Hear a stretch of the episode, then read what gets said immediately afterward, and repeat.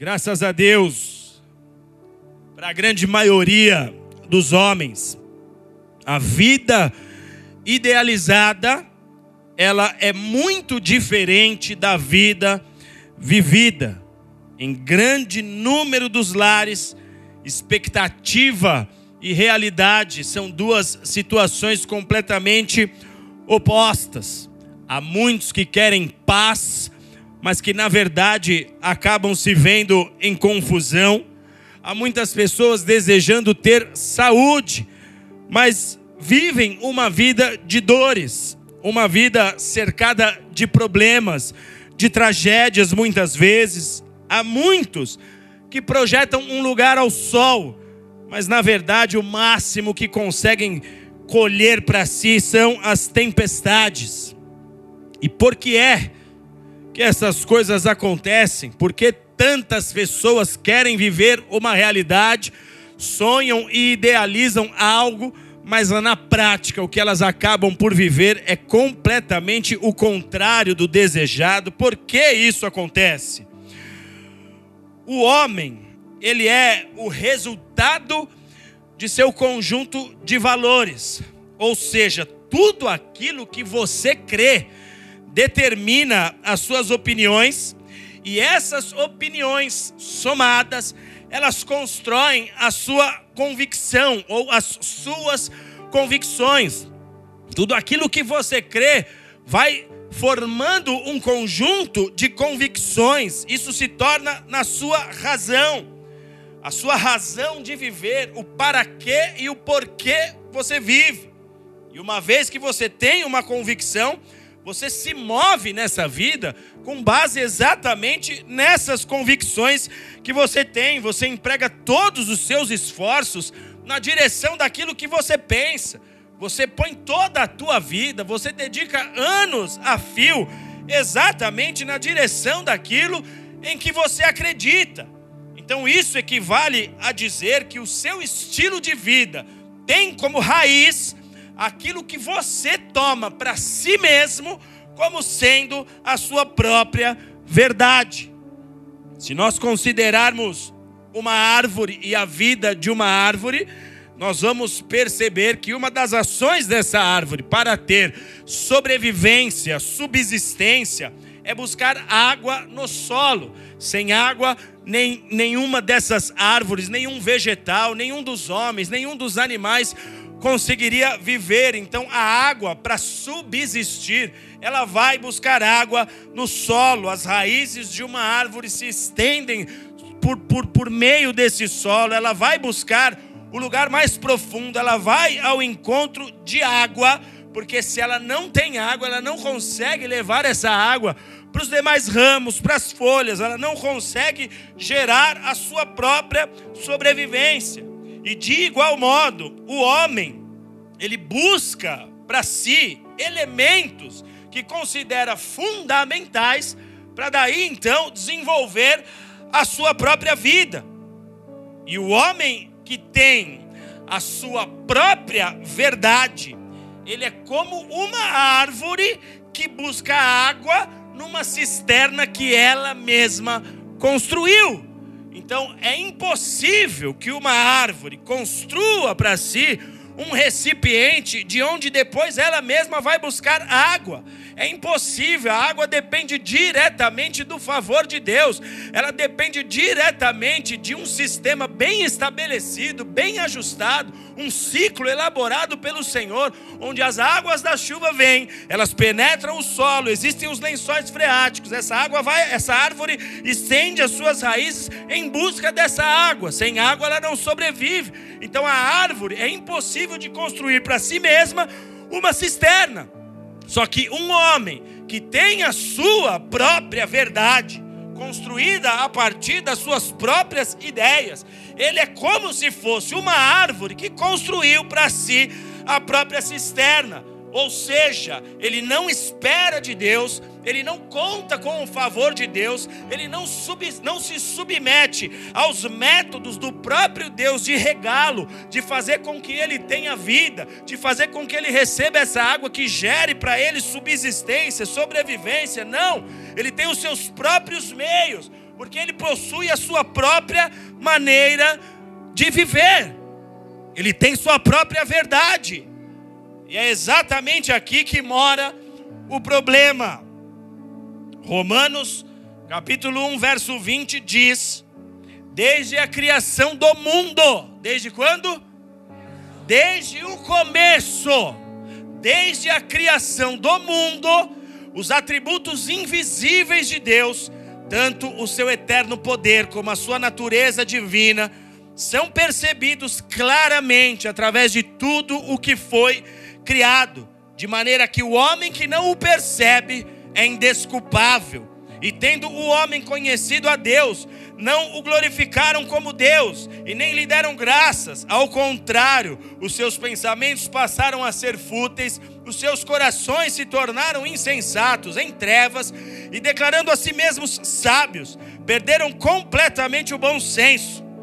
Trocaram a glória do Deus imortal por imagens feitas conforme a semelhança de homem mortal bem como de aves, quadrúpedes, répteis, e por esse motivo Deus os entregou, Deus entregou tais pessoas às paixões de seus corações, à impureza sexual, para desonrarem os seus corpos entre si. Por quê? Porque estes trocaram a verdade de Deus pela mentira e honraram e serviram a criatura em lugar do Criador nós vivemos e a nossa geração vive a chamada era da pós-verdade. O homem de hoje já não busca mais pela verdade, mas o homem de hoje, ele busca pelo discurso que mais se enquadra aos seus anseios. Ele tem sua própria cisterna, ele tem os seus próprios recursos. O homem de hoje, a geração da pós-verdade, busca para si mesmo os seus interesses, as ideias e os propósitos que mais se encaixam aquilo que ele mesmo deseja. São árvores que possuem as suas próprias cisternas. Não é mera coincidência que a hipocrisia hoje ela ganha cada vez mais adeptos. Não é mera coincidência que a nossa geração vê a verdade de forma clara e explícita diante dos seus olhos, mas prefere caminhar pela mentira. que temos hoje é cada um com a sua verdade. Em função disso, cada um faz aquilo que julga ser o correto. Só que essa história, meus amados, ela já é repetida. Essa história já foi vista em outros períodos da história da humanidade num dos períodos mais obscuros da história do povo de Israel, era exatamente esse modelo de vida que os homens levavam, era exatamente esse tipo de comportamento e conduta que as pessoas preservavam e cultivavam. Juízes capítulo 17, verso 6 nos diz: Naqueles dias não havia rei em Israel, e cada um fazia o que lhe parecia bem. Cada um buscava água onde bem queria. Cada um tinha sua própria verdade. Cada um tinha o seu próprio conjunto de crenças e valores. Cada um tinha a sua própria estrada para andar. Só que nós precisamos entender algo aqui. O homem não nasceu e não foi gerado por Deus para viver sem governo. Isso precisa estar claro para você. E na verdade, você que não entendeu muitas vezes o desenho de Deus, porque você já nasceu dentro de um lar.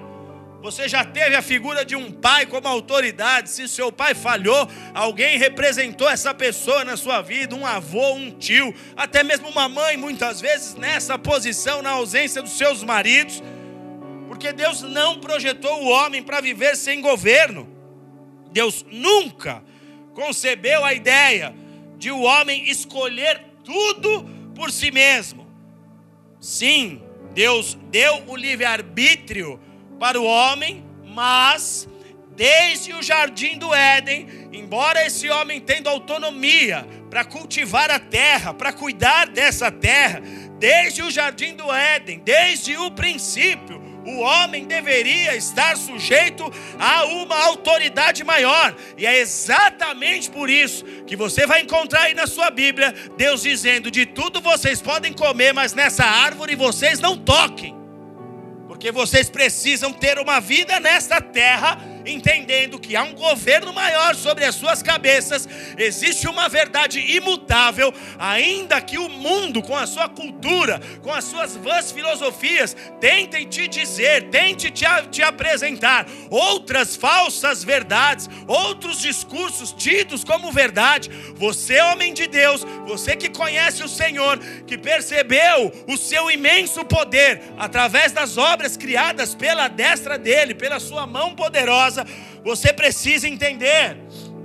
Há uma autoridade maior. Deus nunca gerou o homem para que esse homem vivesse solto de autoridade, para que esse homem vivesse desconectado de autoridade. Então Deus estabeleceu limites, amados. Amém? Deus estabeleceu fontes seguras para que eu e você pudéssemos ali buscar água para a nossa subsistência águas limpas, águas límpidas, claras, águas incontaminadas, águas que jorram de uma fonte inesgotável. Essa fonte não para de jorrar águas limpas e incontaminadas. Ele estabeleceu para nós fontes seguras para que a gente pudesse se desenvolver, para que nós soubéssemos como conduzir um lar, como conduzir um ministério, como ser um homem e uma mulher de Deus nesta terra. Então, à medida que o homem busca pela sua própria verdade, ele passa a viver por aquilo que ele acredita e não mais pelas verdades de Deus. E uma vez estando dissociado da vontade de Deus, esse mesmo homem agora, ele passa a caminhar a passos largos para o abismo, é o que a Bíblia diz. Provérbios capítulo 14, verso 12 diz: Existe ao homem um caminho que parece bom, parece bom, mas o seu fim é caminho de morte. Esse caminho conduz à morte. Quantos de nós experimentamos esse caminho? Deus só não nos permitiu cair no abismo porque Ele tinha muita obra para realizar nas nossas vidas. Deus só não nos permitiu chegarmos no ponto final de uma trajetória porque Ele tinha muita coisa para fazer com você. Ele tinha muitos propósitos para a sua história. É por isso de tantos livramentos, é por isso de tanta proteção, é por isso que Deus investiu tanto na sua história, é por isso que você recebeu tanta promessa, é por isso que o Senhor te encheu e continua te enchendo de novas expectativas. Mas você tem que ser homem sábio. Você tem que ser homem sábio, mulher sábia, em função do risco que nós corremos ao estabelecer para nós mesmos a nossa própria verdade, nós corremos esse risco porque os anos passam, aquele cristão que começou a sua jornada com Deus apegado às vestes do Senhor, não largava das vestes dele por nada, não se distanciava dele por nada, à medida que ele vai tendo conhecimento, que ele vai tendo crescimento, que ele começa a se sair bem em algumas áreas, esse homem começa a correr certos riscos. Satanás começa a seduzir essas pessoas, seduzir a cada um de nós, tentando nos levar a acreditar, tentando nos convencer que é possível agora nós andarmos segundo as nossas próprias verdades. Mas a verdade, ela não é e não foi gerada por você. A verdade tem nome. O nome dela é Jesus Cristo de Nazaré. Então nós precisamos estar conectados a essa verdade diariamente. Ele mesmo se apresenta como uma fonte de águas vivas. Nós precisamos estar conectados a Ele diariamente. Corremos risco em caminhar por uma própria verdade. Então, por conta desse risco, é fundamental que em nossa caminhada nós apresentemos corações abertos corações abertos para serem moldados e aperfeiçoados diariamente, segundo os critérios do próprio Jesus a, a, a fé e a conduta de fé que o Senhor espera de nós é: pode vir, a casa é tua, faz aquilo que lhe apraz, faz aquilo que o Senhor deseja, muda as coisas de lugar, muda a mobília, troca a tinta, troca a porta, troca a maçaneta. Não me importa quantos anos eu já vivi contigo, não me importa quantas experiências eu já tive, do que vai me valer o que já se passou. Eu quero viver de algo novo, eu quero estar conectado àquilo que ainda o Senhor tem a fazer. Então tu tens liberdade. Esse é o tipo de oração que chama a atenção dos céus. Esse é o tipo de oração que faz os céus pararem e falar: opa, tem alguém querendo se conectar com a realidade de reino agora. Ele não está orando por coisas que já se foram, ele não está olhando para trás, ele está olhando para aquilo que eu quero fazer hoje, ele está aberto para aquilo que eu quero fazer agora. Então, o molde do caráter de Cristo em nós, ele acontece de duas maneiras. Primeiro, tudo aquilo que em nós está fora dos padrões de Deus, vai sendo arrancado do nosso interior. O Senhor começa a liberar a sua palavra, o Espírito Santo, se ele tem liberdade aí na sua vida, ele vai começar a cutucar áreas escondidas.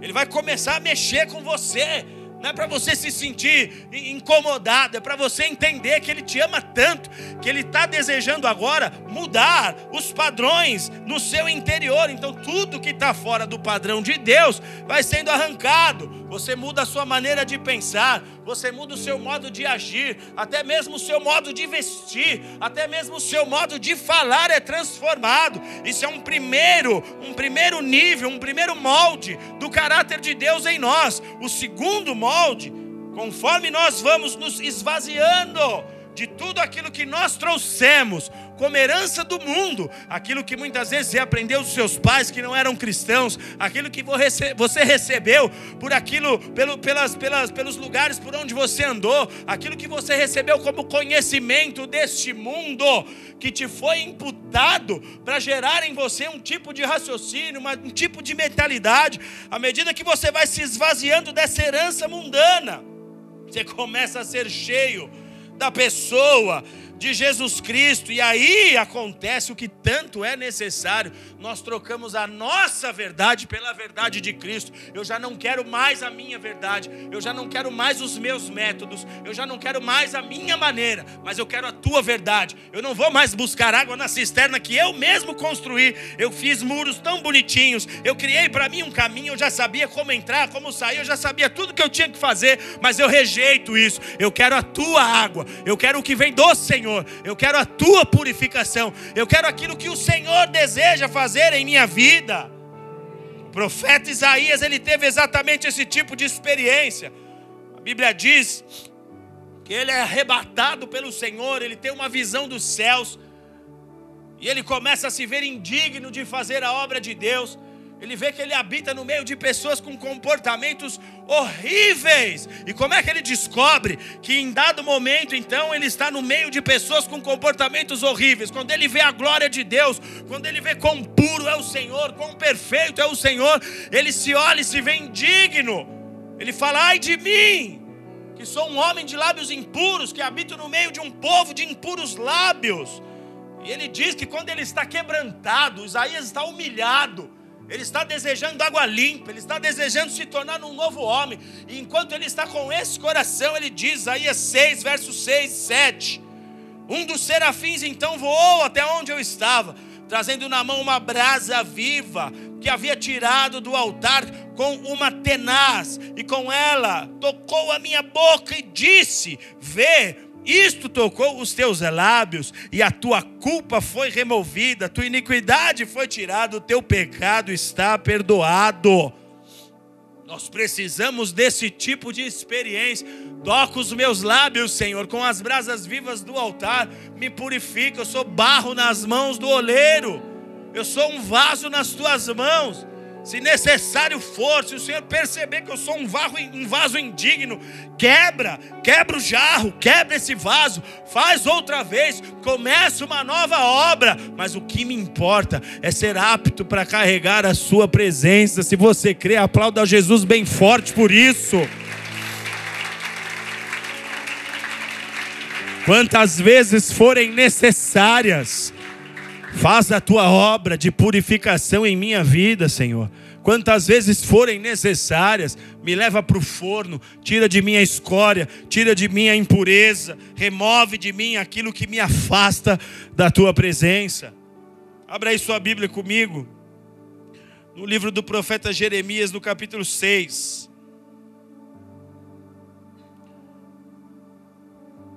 Você não pode aceitar ser casa rebelde. Você não pode aceitar ser rejeitado pelos céus por causa de um comportamento indevido. Você tem que desejar transformação.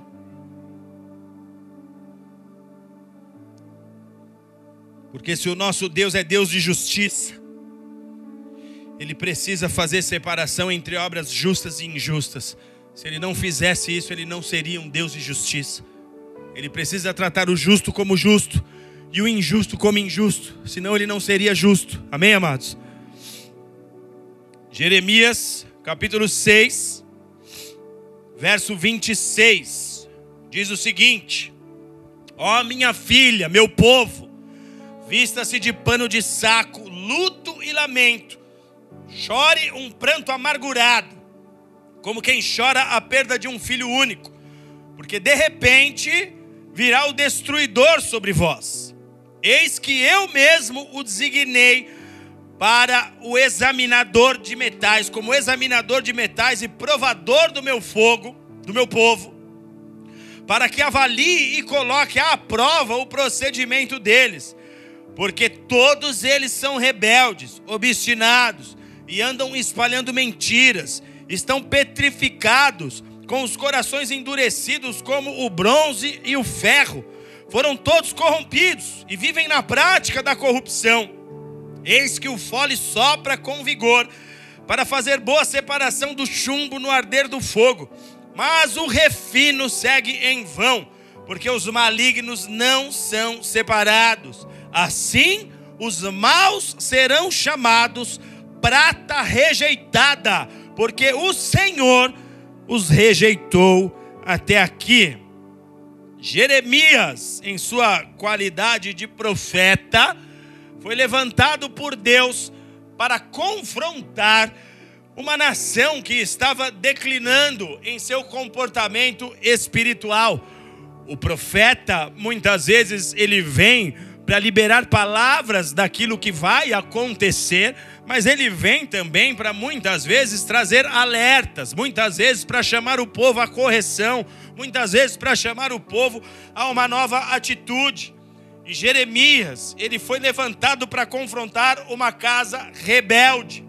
Em seus dias, o povo do norte, a nação de Israel, estava já no cativeiro babilônico e Judá, o povo do sul, o reino do sul, estava em plena decadência, era questão de tempo para que Judá também tomasse o caminho do cativeiro. Então Jeremias é levantado por Deus justamente para dizer: abram os seus olhos, porque daqui a pouco vocês estarão encarcerados, os vossos inimigos virão.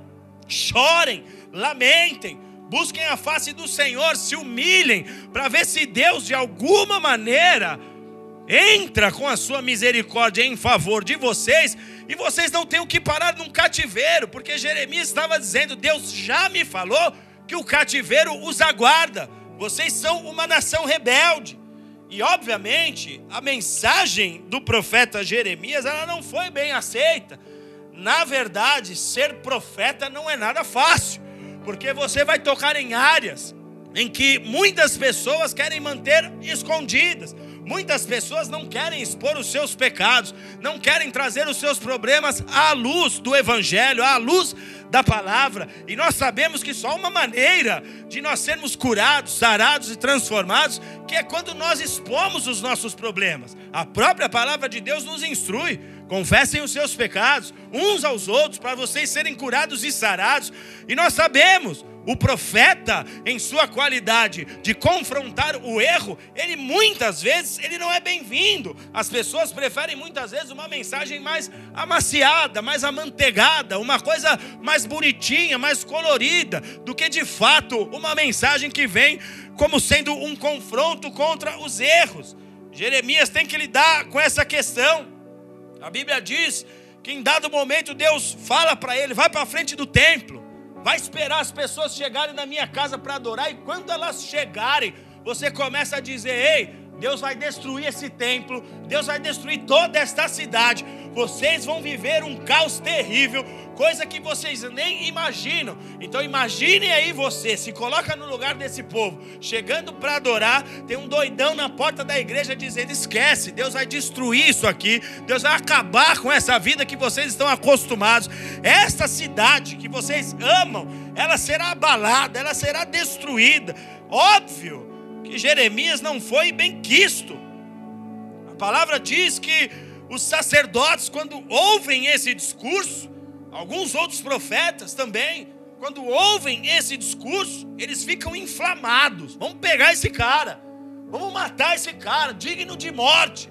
Esse cara precisa morrer. Ele está falando contra a casa do nosso Deus, ele está falando contra a cidade que Deus escolheu. E de fato, Deus havia escolhido aquela cidade, Deus havia escolhido aquele lugar para se manifestar, mas o que Deus não havia escolhido era um comportamento totalmente contaminado, onde as pessoas entravam na casa do Senhor para oferecer os seus cultos, os seus cultos particulares, sem querer saber se existia algum protocolo ou algum comportamento do qual, de fato, Deus se agradasse. Deus não queria que naquela cidade que ele escolheu para ele, as pessoas elas vivessem uma vida totalmente imersas em atos pecaminosos, em atos de injustiça. Então esses esses líderes religiosos dos dias do profeta Jeremias, eles ficam ensandecidos. Esse cara tem que morrer. Jeremias 26, verso 11 de 11 a 14, diz: os sacerdotes, demais profetas, eles se reuniram e disseram, eles formaram um clã e disseram: esse homem deve ser condenado à morte, porque ele profetizou contra esta cidade, como vocês mesmos escutaram. Você tem que morrer. Sabe qual foi a resposta de Jeremias? Eu estou falando o que Deus mandou eu falar. Eu não estou aqui com um discurso para te agradar. Ô oh, pastor, aquele dia você pegou pesado. Eu não estou aqui com um discurso para te agradar. É, pastor, parece que você falou para mim. Claro que eu falei para você. Você não está aqui no culto? É óbvio que eu falei para você. Você acha que eu vou me isentar do meu papel? Se eu não citar teu nome e não falar que o dono da bomba é você, tudo bem. Preservei sua integridade, mas denunciei teu problema para que Deus um dia não cobre de mim. De eu ter uma vida que eu nunca vou tocar na sua ferida. Talvez eu não tenha tempo particular com você. Talvez eu não tenha tempo para tomar um café e te exortar. Mas aqui no púlpito eu vou te exortar. E se você se sentir constrangido, azar o seu. Se vira com Deus. Eu também tenho que me virar com Deus. É exatamente o que Jeremias está falando. Ele está falando assim: foi Deus que me mandou falar. E sabe, e sabe mais? Minha vida está na mão de vocês. Os caras já estavam em posse dele. Ele falou: vê aí o que vocês podem fazer. Vocês querem fazer? Vocês querem me matar? Mata. Vocês vão ter que se resolver com o dono da, da, da obra, com o dono da cidade. Essa cidade tem dono, essa igreja tem dono, esse templo tem dono. Quem me mandou falar foi o Senhor. Faça o que vocês quiserem de mim. Mas o meu recado para vocês, como servo do Senhor, é: endireitem os vossos caminhos. Deus é tão bom, amados, que mesmo de forma dura, veemente, Ele está insistindo conosco. Amém? Às vezes dói mesmo, mas é melhor que doa agora do que doer no inferno para sempre. É igual o que eu falo para os meus líderes quando eu os ensino a, a, a cuidarem dos seus filhos. Eu falo: olha, esmaguem a natureza de Adão, porque a criança ela vem ao mundo com a natureza de Adão. Ela é bebezinha, ela mostra a língua, ela taca a escova na cabeça da tia. Essa pessoa precisa ser corrigida. Porque hoje ela mostra a língua e taca a escova. O que ela não vai fazer quando ela for adolescente? Você quer que seu filho seja um adolescente como eu fui? Você vai ter as maiores dores de cabeça da sua história. Se ele for como você foi.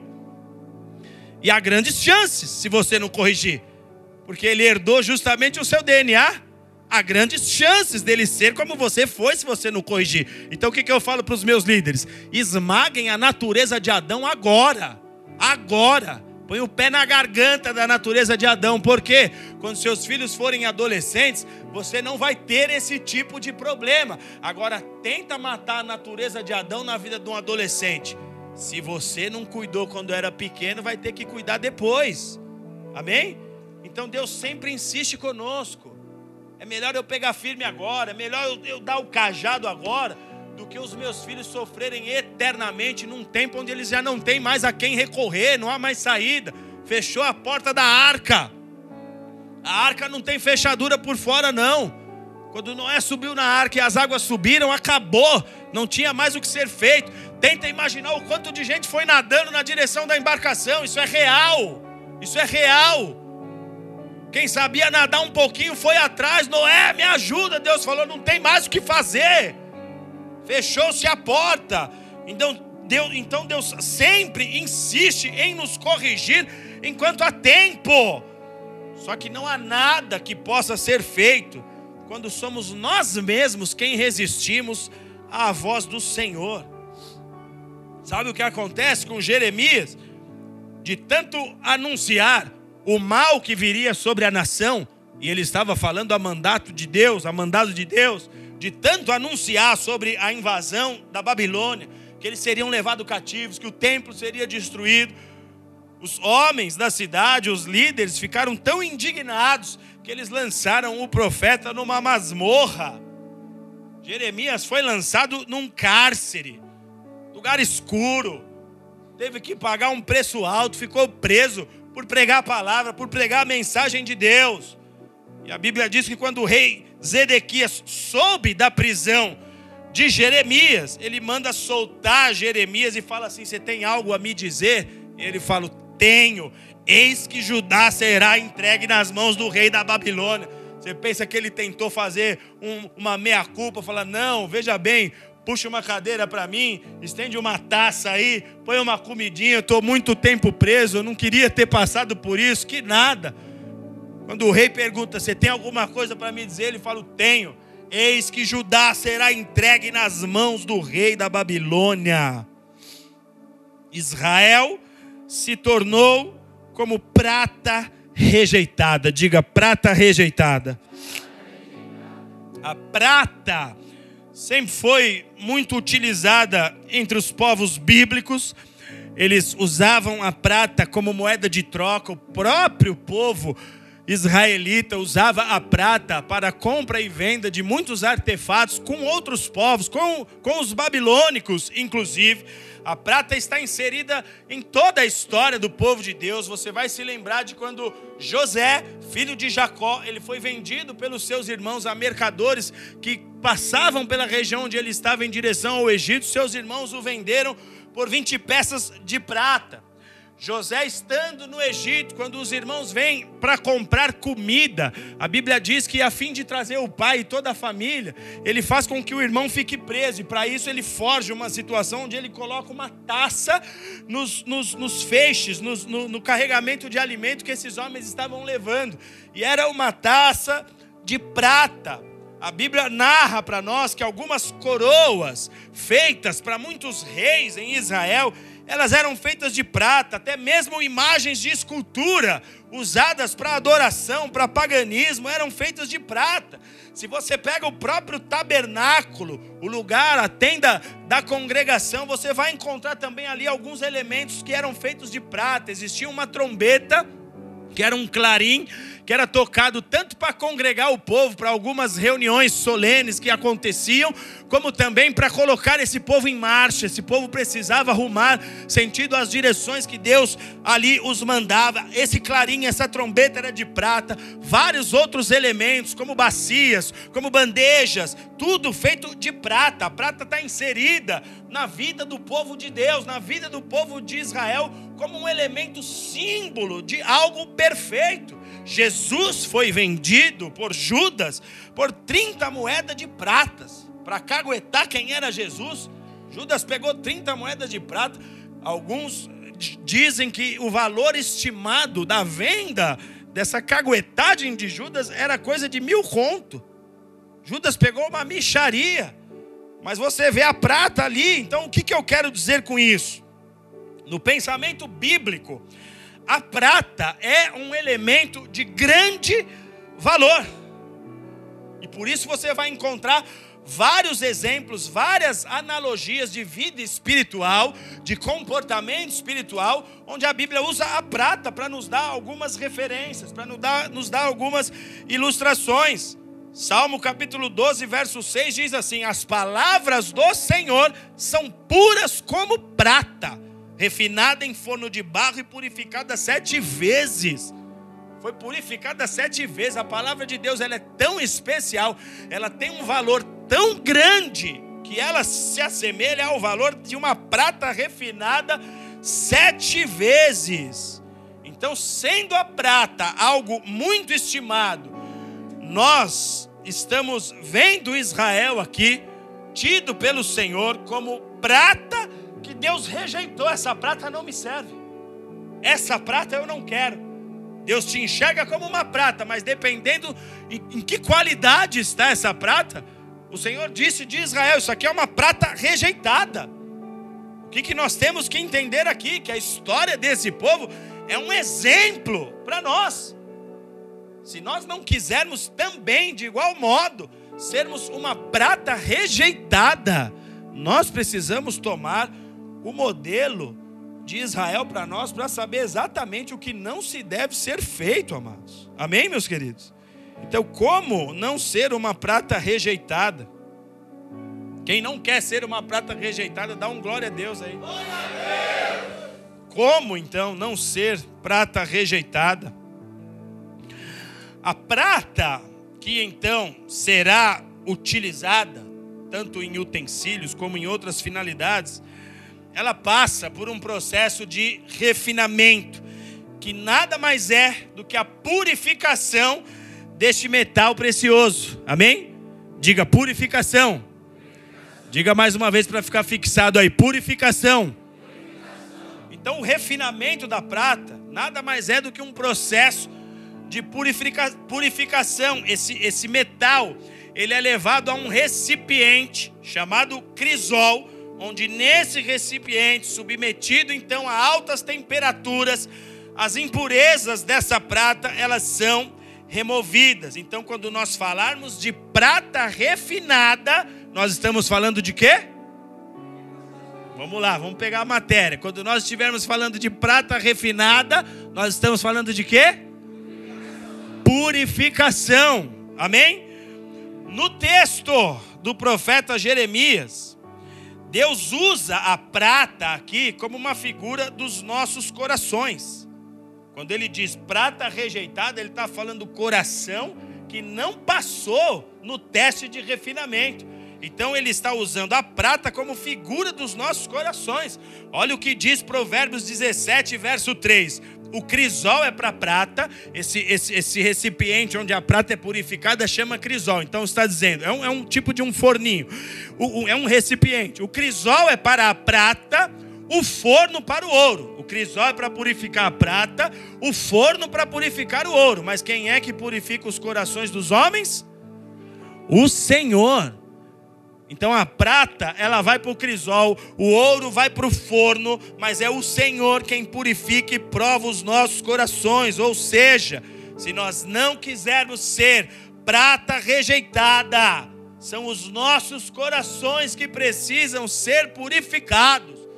Você tem que abandonar as suas convicções para receber a palavra de Deus. Você tem que abandonar as suas verdades, o sistema de valores que o mundo te ensinou, que ele trabalhou para que você construísse andasse segundo esse caminho e essas ideias, rejeitar isso para receber o que é de Deus. O próprio apóstolo Paulo nos dá esse exemplo. Um homem letrado, muito estudado, alguém que estudou teologia com os maiores instrutores de seus dias, os maiores mestres de seus dias. Quando ele tem uma experiência com Deus, ele fala: sabe exatamente o que? Todo o conhecimento que eu tenho, todo o conhecimento que eu obti perto da glória de Deus é lixo. É lixo, ele trata como trapo de imundícia. Trapo de imundícia era o paninho que as mulheres usavam em seus dias de menstruação. Ele fala: O meu conhecimento é esse pano aí, não serve para nada. Quando eu conheci a glória de Deus, eu entendi qual é a verdade da qual eu não devo me desviar, qual é a verdade da qual eu não posso me desconectar. Porque se eu me desconectar dela, foi, passou. Então o assunto purificação, ele é tratado como algo secundário na igreja da era da pós-verdade. Falar de purificação causa estranheza para a maioria dos cristãos de hoje. Porque os cristãos de hoje muitas vezes estão achando ser possível levar qualquer tipo de vida com Deus. Isso é um fermento que o diabo colocou nos corações e ele está tendo muito êxito com isso, fazendo as pessoas acreditarem que Deus não vai fazer separação de atitudes. Mas novamente eu digo: se ele não fizesse, ele não seria justo. Ele não seria justo. Muitos acham estranho falar de purificação nessa era da igreja da pós-verdade. Parece que purificação dá uma ideia de homens quase perfeitos, pessoas angelicais que nunca cometem erros, mas a purificação é a obra de Deus que nos liberta da nossa velha natureza. Antes da conversão, você era como um material impuro, você vivia misturado ao mundo, você andava debaixo das leis desse mundo, o pensamento desse mundo te conduzia, você apreciava e carregava consigo os costumes desse mundo, você pensava que todos que estão no mundo e que amam a Jesus já pertencem a Jesus, só que não é bem assim. Conforme diz 2 Coríntios 5,17: se alguém está em Cristo, nova criatura é, as coisas velhas se passaram e tudo se fez novo. O novo homem se reveste de novas leis. Eu já não ando pelas minhas cartilhas antigas, eu já não ando pelos meus métodos antigos. O novo homem se reveste da mente de Cristo, não é mais que meu pai faria, ou o que eu. Ah, se fosse antigamente o que eu faria, já não é mais antigamente. É o que o Senhor faria. É nisso que eu tenho que me espelhar. É nisso que eu tenho que projetar os meus esforços, o meu trabalho. Israel foi um povo separado para Deus, separado de todos os povos da terra. Êxodo 19:5 diz: Agora, pois, se atentamente vocês ouvirem a minha voz e guardarem o meu pacto, então vocês serão a minha propriedade peculiar dentre todos os povos, porque minha é toda a terra, e vocês serão para mim um reino sacerdotal e uma nação santa. Israel foi chamado por Deus a viver de forma separado das demais nações, dos demais povos da terra. Agora eles deveriam ter uma vida voltada para Deus e não mais a si mesmos. A diferença de andar purificado ou não é essa. Se os seus valores são os valores de Deus, se você vive por esses valores, se em cada tomada de decisão a sua escolha é o valor do reino, você é alguém que busca purificação. Mesmo que você cometa um erro, mesmo que você cometa uma falha, você sabe que você tem um Deus que te perdoa. Prontamente você se ajusta, mas não se ajusta para voltar naquele erro novamente. Você se ajusta agora para fazer diferente.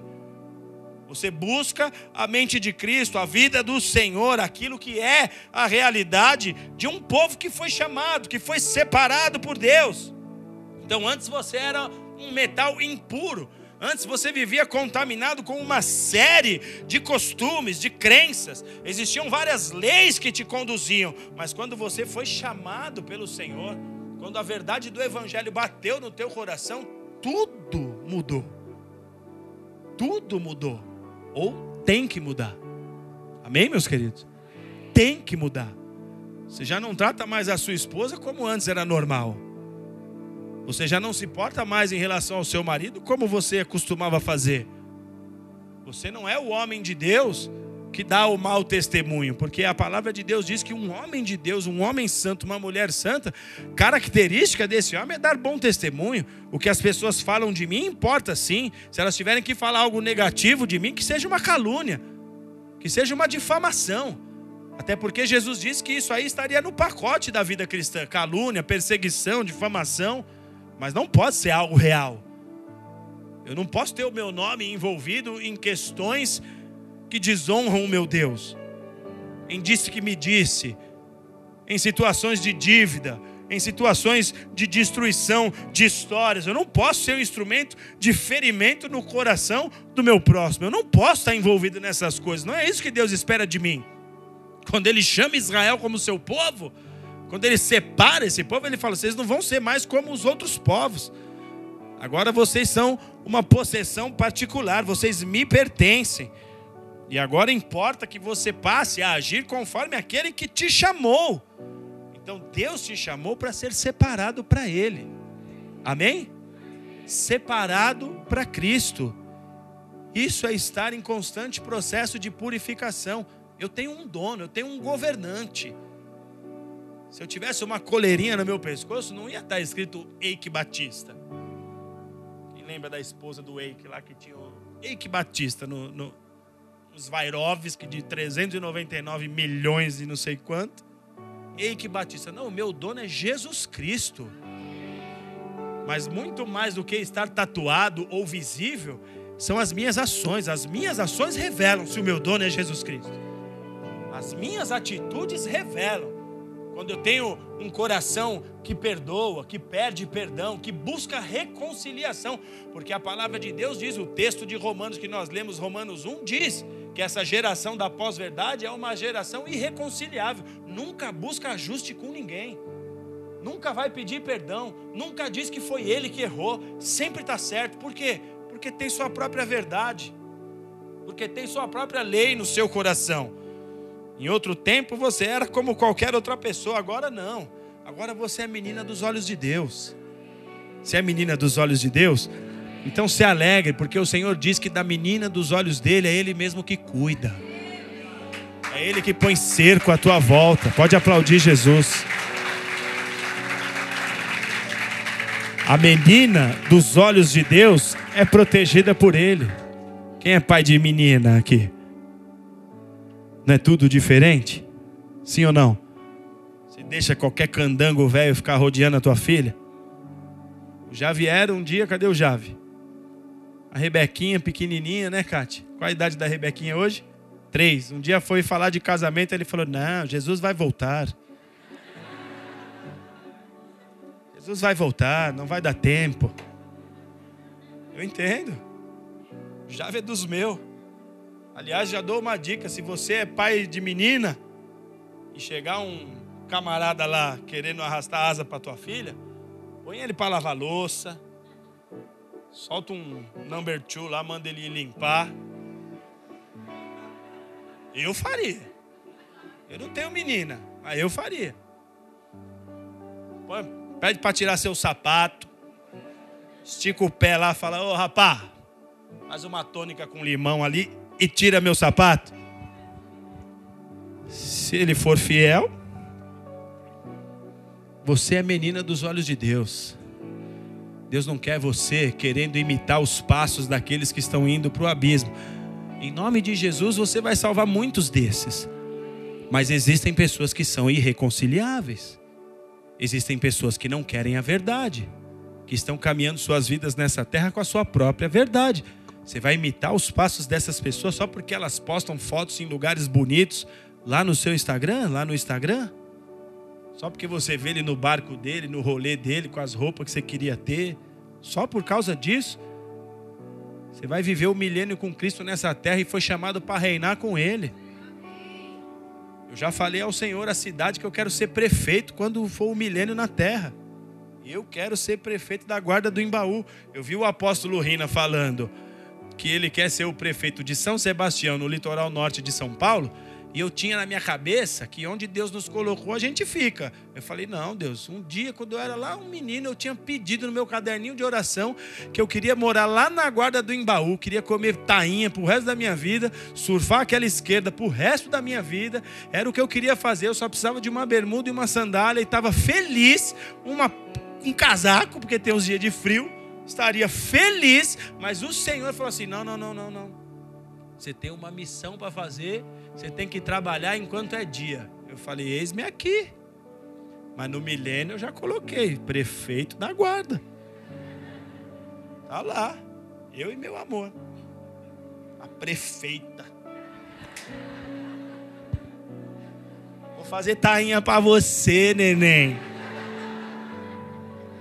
Hã? Vou fazer, sempre fiz. Você é menina dos olhos de Deus, separado para Ele. 2 Timóteo capítulo 2, verso 20 e 21 diz assim: Ora, numa grande casa não há somente vasos de ouro e de prata, há também vasos de madeira e de barro, alguns para honra, outros, porém, para desonra. Assim, pois, se alguém a si mesmo se purificar destes erros, será vaso para honra, santificado e útil ao seu possuidor, estando preparado para toda boa obra. Que tipo de vaso você será nas mãos de Deus? Um vaso para honra ou um vaso para desonra? Vaso para honra você usa para decoração. Vaso para honra você usa para carregar especiarias, azeites, óleos ungidos. Vasos para honra normalmente são usados para carregar as melhores coisas. Mas e vaso para desonra? No meu tem um símbolo do Flamengo lá. Brincadeira. Mas e vaso para desonra? É usado para quê? Você não foi formado por Deus com tanto carinho, com tanta aplicação, para ser vaso para desonra. Da mesma forma que você se entristece de ver alguém que você muito ama, alguém que é muito importante, ferido, machucado, vivendo em condições que você olha e fala: Meu Deus, como que essa pessoa não saiu dessa vida ainda? É o coração do Pai quando nos vê em condições de vasos de desonra. Então, antes da obra de Deus na sua vida, entende-se que a sua utilidade era uma. Entende-se que você era um vaso de desonra, alguém que estava sempre envolvido em problemas, alguém que estava sempre envolvido em confusões, sempre deixando outras pessoas entristecidas pelo seu comportamento, mas depois do evangelho, não. Você se torna numa outra realidade. É o que Deus espera de você. Que você seja nação sacerdotal que você seja povo santo do Senhor. Isso significa que Deus espera que os seus dons, os seus talentos estejam empregados e a serviço do reino, porque se os seus dons e talentos não forem empregados a serviço do reino, sabe o que está acontecendo? Você está usando seus dons e talentos para alimentar os seus sonhos pessoais e particulares. Você está andando na sua própria verdade. Você está vivendo, escrevendo sua própria história. Mas existe um Deus que escreveu a história em seu lugar. Ele já sabe onde você tem que chegar. Ele já sabe quem você nasceu para ser. É uma questão de você trocar de verdade. Eu não quero mais a minha. Eu quero a do Senhor. Eu quero a que vem dele. Seja vaso para a honra de Deus. Seja vaso para a honra. Quando Jesus estava na cruz, ele gritou: Eli, Eli, lama sabachthani. Ele estava preso no madeiro, ele deu esse grito. Mateus 27, 46, por volta da hora nona, clamou Jesus em alta voz, dizendo: Eli, Eli, lama sabachthani, que quer dizer: Deus meu, Deus meu, por que me desamparaste? Por que é que Jesus se sentiu desamparado? Que é que Jesus se sentiu abandonado da presença do Pai neste momento? Porque todo o pecado da humanidade estava sobre Jesus naquela cruz, e exatamente pelo fato de ele receber sobre si a carga de todo o pecado, Jesus esteve e ficou naquele momento separado de Deus. Se você preservar a sua vida na impureza, você vai viver uma vida separado de Deus distante de Deus. Porque onde está o pecado, Deus não está. Deus não concorda com o pecado.